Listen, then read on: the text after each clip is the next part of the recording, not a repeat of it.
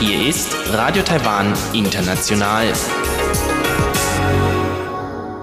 Herzlich willkommen zum halbstündigen deutschsprachigen Programm von Radio Taiwan International an diesem Sonntag, den 17. Mai.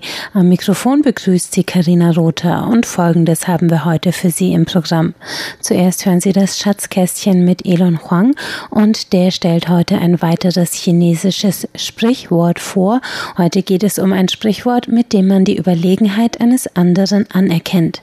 Danach geht's weiter mit dem Kaleidoskop mit Chiobi Hui und Sebastian Hambach und die widmen sich heute der Situation und den Erfahrungen des medizinischen Personals in Taiwan während der Corona-Pandemie.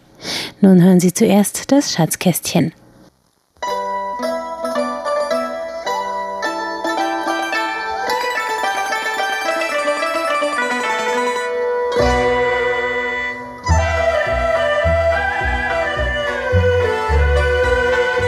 Das Schatzkästchen.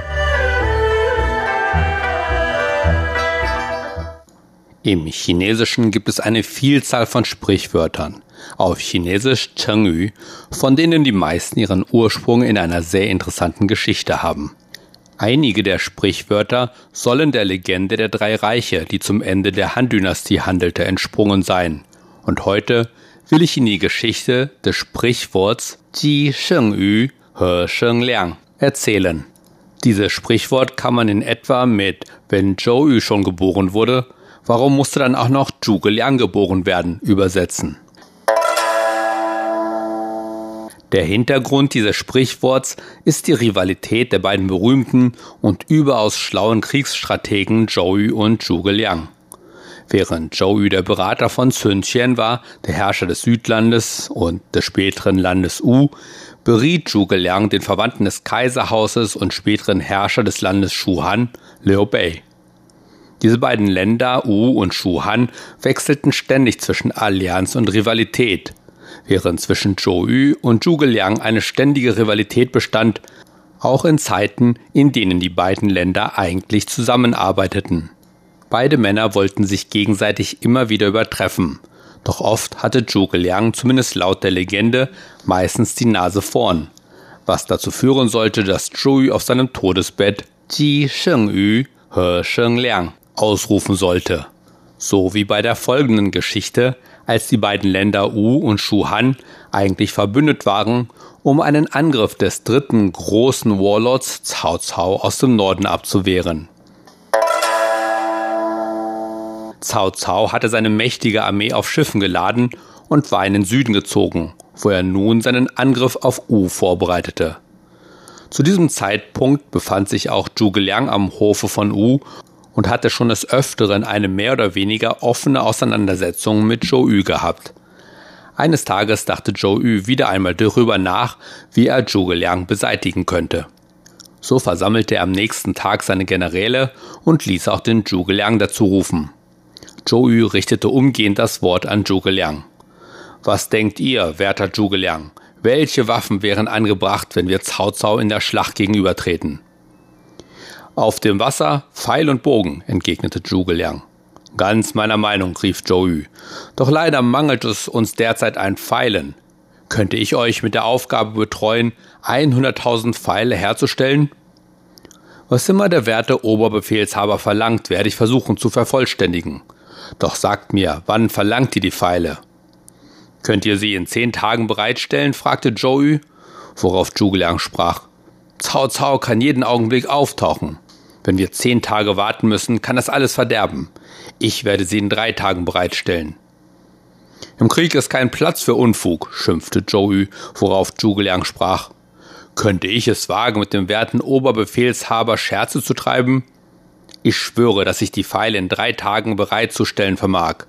Ich bürge mit meinem Kopf. Sollte ich versagen, bin ich bereit, die höchste Strafe entgegenzunehmen. Auf diese Worte hatte Joey nur gewartet. Freudig ließ er Zhuge Liangs Schwur zu Papier bringen und diesen unterschreiben. Als Joey dem Zhuge Liang einen Becher Wein anbot, sprach dieser, heute ist es zu spät, mit der Produktion zu beginnen. Morgen fangen wir an. Und in drei Tagen lasst 500 Männer zum Flussufer kommen, um die Pfeile entgegenzunehmen.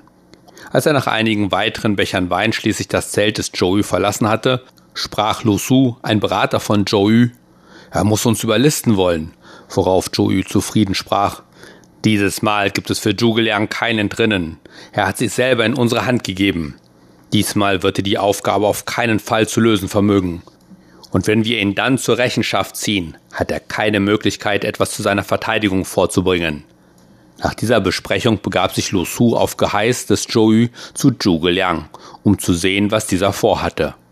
Tatsächlich hatte Zhuge Liang den etwas naiven und treuherzigen Lu Su benutzt, um Zhou einige vermeintlich geheime Gedanken zu vermitteln und so Zhou auf den Plan mit den Pfeilen gebracht. Zhuge Liang aber tat so, als mache er Lu Su Vorwürfe. Hatte ich euch nicht gebeten, dem Oberbefehlshaber nichts von meinen Gedanken zu erzählen? Jetzt hat Joey mir diese Falle gestellt. Wie soll ich 100.000 Pfeile in drei Tagen herstellen? Ihr müsst mir zu Hilfe kommen. Wie kann ich euch helfen, Herr? fragte Lu Su. Ich brauche 20 Schiffe mit jeweils 30 Seeleuten bemannt.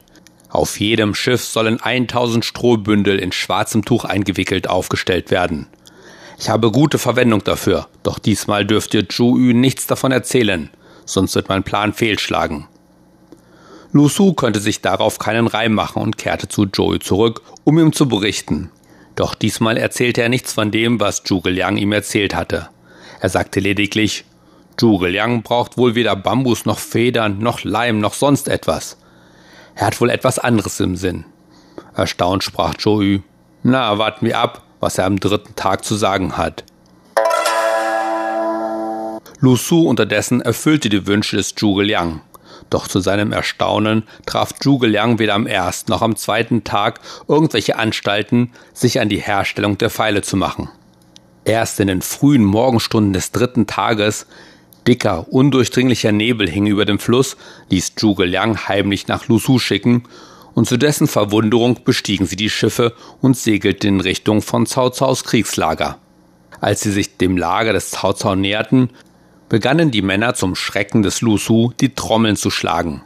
Was passiert, wenn Cao Cao uns angreift? fragte er nervös, worauf Zhuge Liang gelassen antwortete, ich glaube nicht, dass Cao Cao es wagt, in diesen dicken Nebel vorzudringen. Entspannt euch und genießt diesen Wein. In der Zwischenzeit wurde dem Cao Cao von dem Nahen der vermeintlichen feindlichen Flotte berichtet, und wie Zhuge Liang es vorausgesagt hatte, wollte Cao Cao nicht das Risiko eingehen, seine Flotte in den undurchdringlichen Nebel zu schicken. Er gab lediglich den Befehl, dass man die Bogenschützen am Ufer postieren sollte und den Feind mit einem Pfeilhagel von der Landung abzuhalten. Es dauerte nicht lang und mehrere tausend von Cao Caos Bogenschützen waren am Ufer postiert und deckten den Feind mit Pfeilen ein. Zhuge Liang segelte weiter am Ufer entlang und ließ seine Männer unentwegt die Trommeln schlagen. Erst als die Sonne am Himmel erschien und der Nebel sich langsam auflöste, gab er den Befehl, die Schiffe zu wenden. Da sah Lu Su, dass die Strohbündel, die auf den Schiffen aufgestellt worden waren, mit Pfeilen bestickt waren. Zhuge Liang sprach zu Lu Su, auf jedem Schiff befinden sich nun fünf bis sechstausend Pfeile. Ohne die geringste Mühe und Verluste haben wir also mehr als 100.000 Pfeile gesammelt. Ein Feldherr ist nur von Mittelmaß, wenn er nicht die Zeichen des Himmels erkennt, die Vorteile, die einem verschiedene Territorien bieten, nicht wahrnimmt und Wetterwechsel nicht vorausschauen kann. Vor drei Tagen habe ich das Auftreten dieses Nebels vorausberechnet.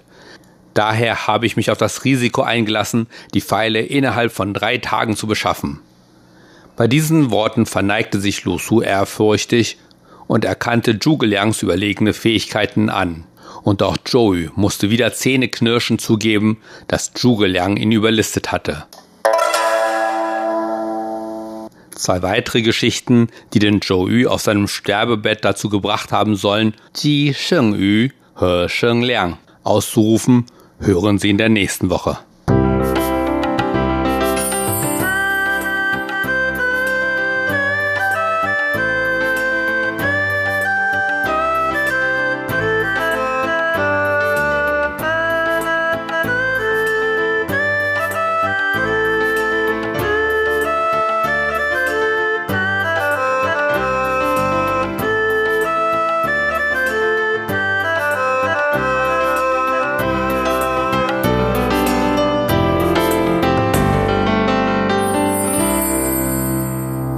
Es geht jetzt weiter mit dem Kaleidoskop und heute geht es um die Erfahrungen von medizinischem Personal während der Corona-Pandemie in Taiwan.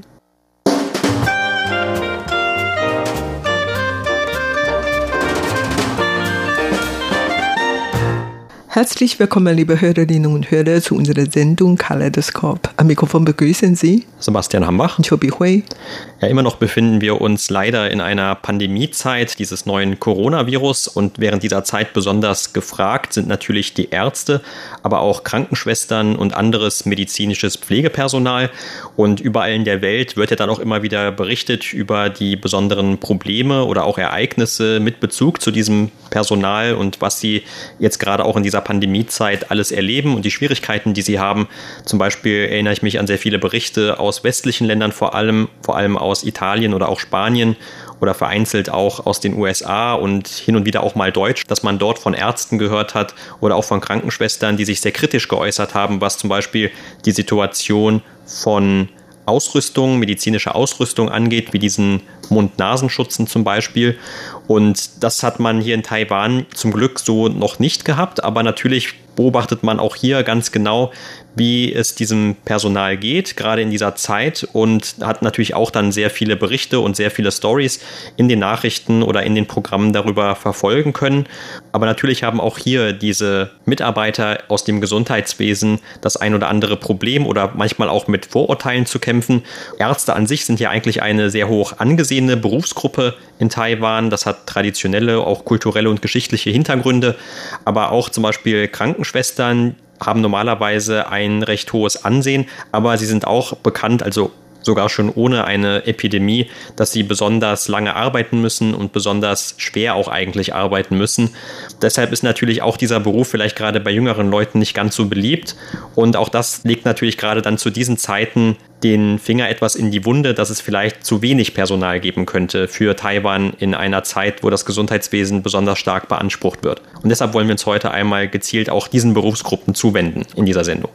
Ja, genau. Und der bekannteste Mediziner jetzt in Taiwan ist ohne Zweifel Chen Shizhong, der Direktor des Epidemie-Kommandozentrums. Und der kam jeden Tag vor dem Fernsehen, also der hält jeden Tag eine Pressekonferenz ab und gab an, ob am den Tag neue Infektionsfälle gäbe oder nicht und welche neue Maßnahmen eingeleitet würden oder sowas. Also der kam wirklich jeden Tag vor der Kamera und gilt jetzt als ein der bekanntesten Politiker und zugleich auch Mediziner in ganz Taiwan. Und der ist zurzeit sogar beliebter als die vielen anderen prominenten Politiker.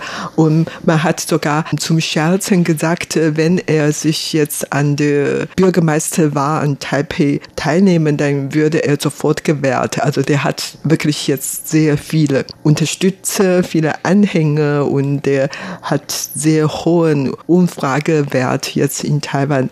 Und der ist, wie gesagt, der bekannteste Mediziner. Aber es gibt natürlich in Taiwan noch viele andere Mediziner, die nicht jeden Tag zu Fernsehen zu Wort gekommen sind, aber die arbeiten dann für uns. Ich kann mich noch daran erinnern, dass früher wenn ein Junge, der äh, in der Schule gute Note hat, würde bestimmt von 100 Leuten gefragt oder ermutigt, dass der dann später Medizin studieren sollte und dann später als Arzt arbeiten sollte. Und das passiert eigentlich schon immer in Taiwan, nicht nur jetzt, sondern vor allen Dingen in der Vergangenheit.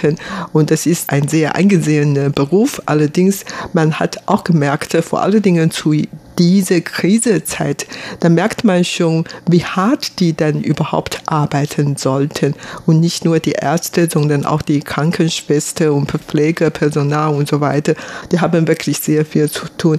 Und die müssen sich jeden Tag mit viel Gefahr auseinandersetzen, damit die nicht eingesteckt worden sind und so. Überhaupt diese Gesellschaft respektieren auf einer Seite die Mitarbeiter in der Gesundheitswesen sehr, auf der anderen Seite hat man doch auch ein bisschen Bedenken, Kontakt mit denen aufzunehmen und fürchten, dass die Virus oder was auch immer Krankheiten bald übertragen würden. Ja, in vielen Ländern spricht man ja dann auch von den Helden, die an der vordersten Front stehen im Kampf gegen dieses Coronavirus. Und das hören ja auch eigentlich gar nicht alle von diesen Helfern sehr gerne. Also auch manche Ärzte oder Krankenschwestern, anstatt diese schönen Worte, würden sich dann vielleicht wünschen, dass sie tatsächlich einfach mehr Unterstützung bekommen oder zum Beispiel diese Schutzausrüstung auch bekommen für ihren Job. Gerade jetzt in einer Zeit, wo diese übertragbare Krankheit eben ein so großes Risiko darstellt. In der Vergangenheit gab es ja auch zum Beispiel Berichte aus Deutschland oder aus Frankreich, wo Ärzte sich ohne irgendwelche Kleidung haben ablichten lassen, um auf dieses Problem aufmerksam zu machen, dass es ja nicht genug Schutzausrüstung gibt. Und damit wollten sie also ein Statement setzen.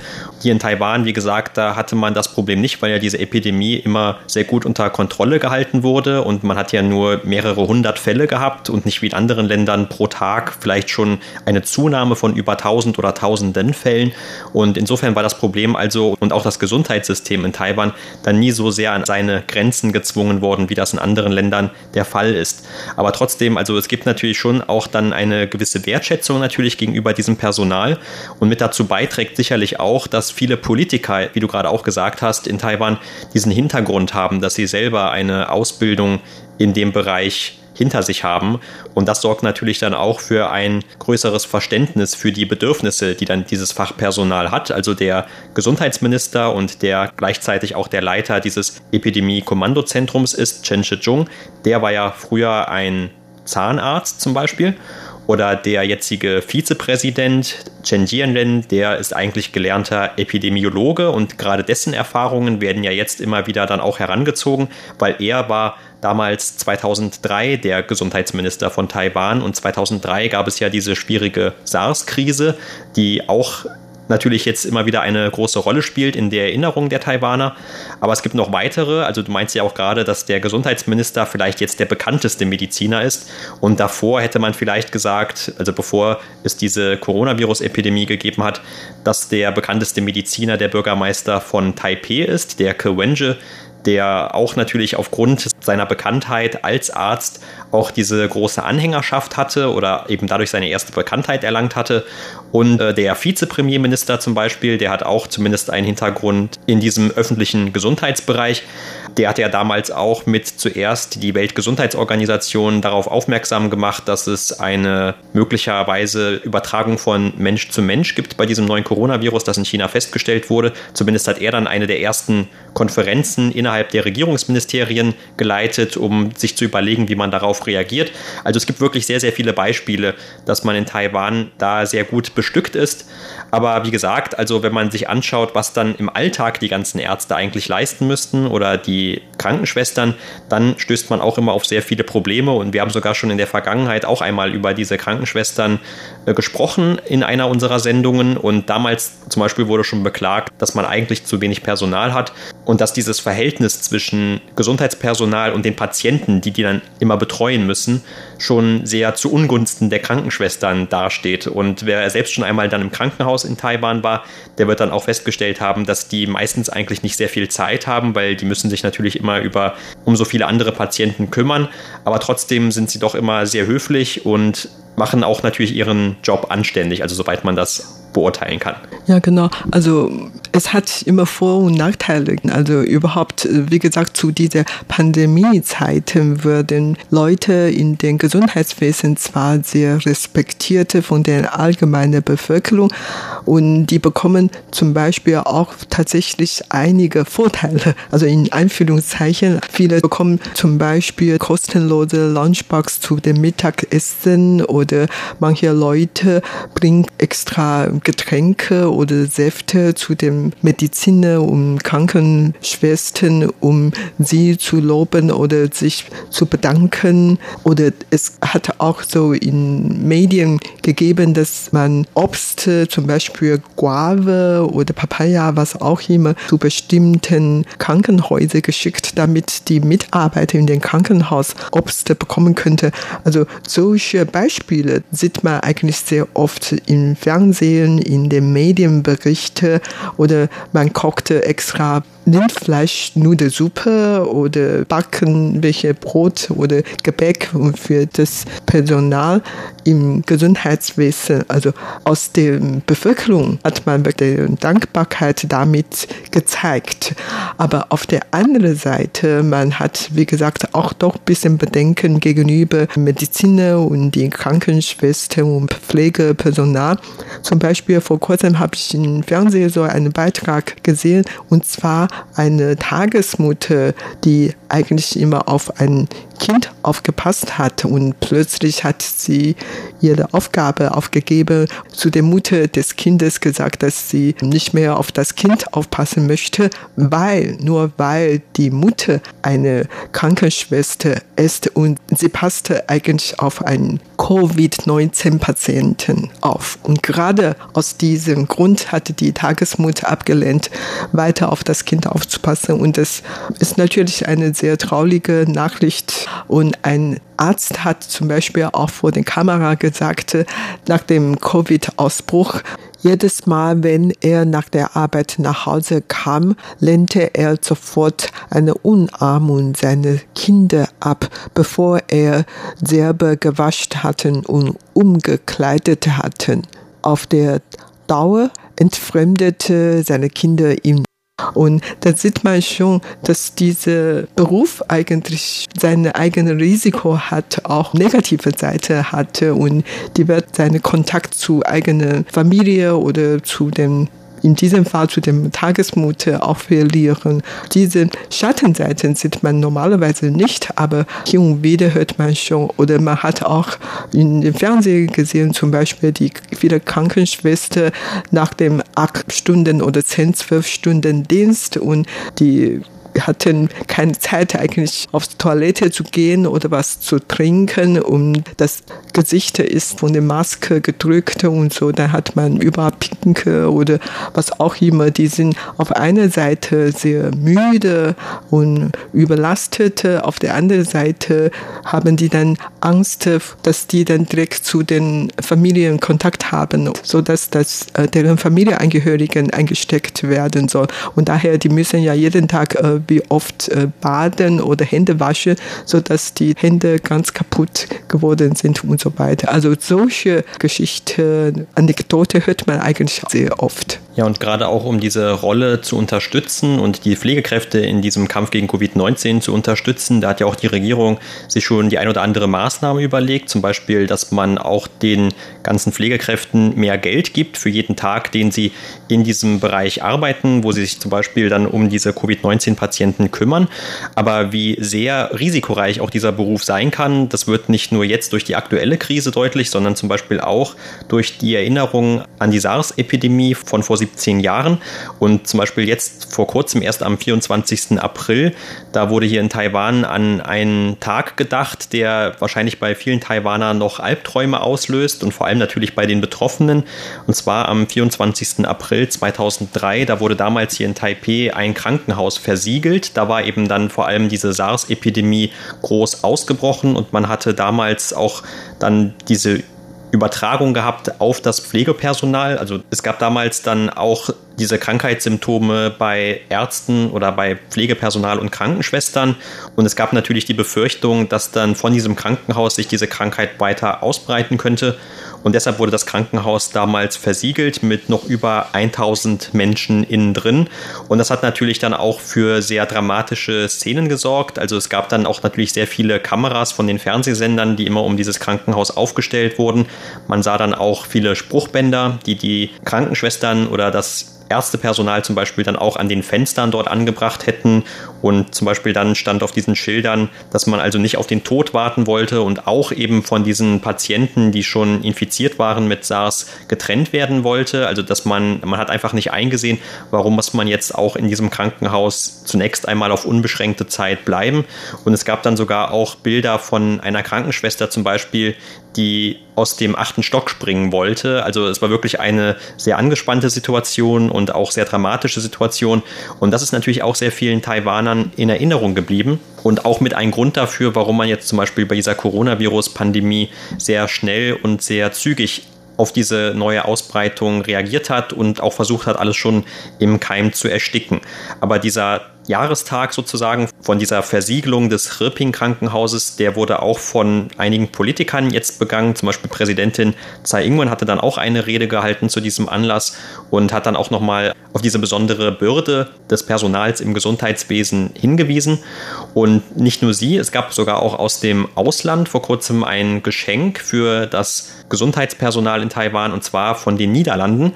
Die haben nämlich Ende April eine Ladung von knapp 4000 Tulpen nach Taiwan geschickt, extra eben um sie an das Gesundheitspersonal zu verteilen. Und tatsächlich, man hat dann auch auf der nächsten Pressekonferenz von dem Gesundheitsminister Chen Shih-chung gesehen, da wurden dann einige dieser Tulpen ausgestellt und äh, man hat sich natürlich dafür bedankt. Es ist nur ein, eine Kleinigkeit letzten Endes. Es hilft natürlich jetzt auch nicht unbedingt den Krankenschwestern, aber zumindest die Reaktionen, von denen man dann gehört hat, waren schon so, dass man sich doch gefreut hat über diese kleine Anerkennung. Und es wäre ja auch nicht nötig gewesen, dass die Niederlande so etwas überhaupt machen. Also das ist schon eine nette Geste und wurde auch dann so aufgefasst. Aber wie gesagt, also natürlich sind die Krankenschwestern und die Ärzte, gerade dann die, die sich, gerade diejenigen, von denen, die sich um diese Covid-19-Patienten kümmern, noch immer besonderen Risiken ausgesetzt. Und was man zumindest auch sagen muss, also die Untersuchungen, die es an diesem Personal gegeben hat, ob man vielleicht schon irgendwelche Übertragungen da hatte, wie das auch in Spanien oder Italien der Fall war, das hat sich bisher alles in Taiwan als negativ herausgestellt. Und es gab eigentlich nur einen Fall recht am Anfang, wo sich auch dann tatsächlich eine Krankenschwester mal angesteckt hatte. Aber diese kleine Gruppeninfektion, von der vier oder fünf Leute insgesamt betroffen waren, die hatte man dann auch sehr schnell wieder unter Kontrolle und es gab auch von dort dann keine weiterreichenden Infektionen mehr eigentlich nicht nur die Politiker, sondern auch die allgemeine Bevölkerung danken sich sehr bei dem Gesundheitspersonal. Also wie gesagt, man hat ja zum Beispiel Lunchbox oder was Essens, Obst oder Kleingeschenke zu den Medizin gebracht und überhaupt zum Beispiel in vielen Hotels und die hatten auch an ihren Fassaden auch solche Dankspruch gezeigt und zum Beispiel vor ein paar Wochen, als man mehrere Tage hintereinander ohne neue Fehler von mit Covid 19 hatten dem Grand Hotel zum Beispiel ein Zero das Wort an ihre Fassade gezeigt oder in Hansen Kaufhaus in Südtaiwan, die hatten auch an, also Frieden geschrieben und so. Es gibt noch viele solche kleine Aktionen, zum Beispiel bei Taipei 101, dem höchsten Gebäude Taiwans, gab es auch schon einige solche Sprüche und zwar Grüße an Krankenpersonal und so weiter. Also da merkt man schon, dass Taiwan eigentlich wirklich den Mediziner sehr respektieren und deren Vorschläge auch gern anhören. Und ich habe auch gemerkt, in den letzten Zeiten gibt es dann im Fernsehen immer mehr solche Talkshows, zwar über die medizinischen Informationen, also viele Mediziner und Krankenschwestern werden dann zu einer Show eingeladen, um ihr alltägliches Leben oder über ihre Erfahrungen bei der Behandlung der Patienten zu sprechen. Und dadurch wird natürlich auch viele medizinische Informationen weiter ermittelt, sodass die Taiwaner jetzt sehr viel Achtung auf medizinische Informationen geben und so. Überhaupt heutzutage, man kann natürlich beim Google viele medizinische Informationen bekommen und trotzdem würde ich sagen, dass die meisten Taiwaner eigentlich noch sehr gehorsam, was die Ärzte sagten. Das war die Sendung Kaleidoskop für heute. Vielen Dank für das Zuhören. Am Mikrofon waren Sebastian Hambach und Chobi Hui.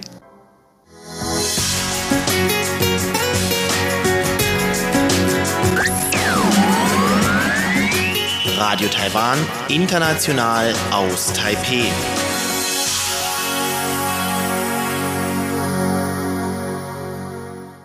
Ja, und damit sind wir am Ende des heutigen deutschsprachigen Programms von Radio Taiwan International. Alle Sendungen finden Sie zum Nachhören auf unserer Internetseite und das ist www.de.rti.org.tv. Auf Facebook sind wir unter Radio Taiwan International Deutsch vertreten und auf YouTube finden Sie uns unter RTI Deutsch. Wir freuen uns außerdem immer über Ihre Post, zum Beispiel per E-Mail an deutsch.rti.org.tv. Das war's für heute. Am Mikrofon hörten Sie Karina Rother. Ich sage danke fürs Zuhören. Tschüss, bis zum nächsten Mal.